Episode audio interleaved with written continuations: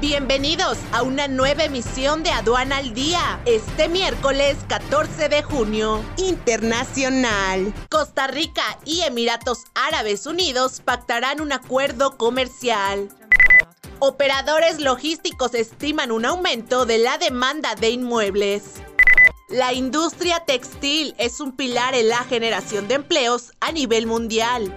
Nacional. Querétaro es uno de los mayores beneficiarios en la industria automotriz gracias a Tesla.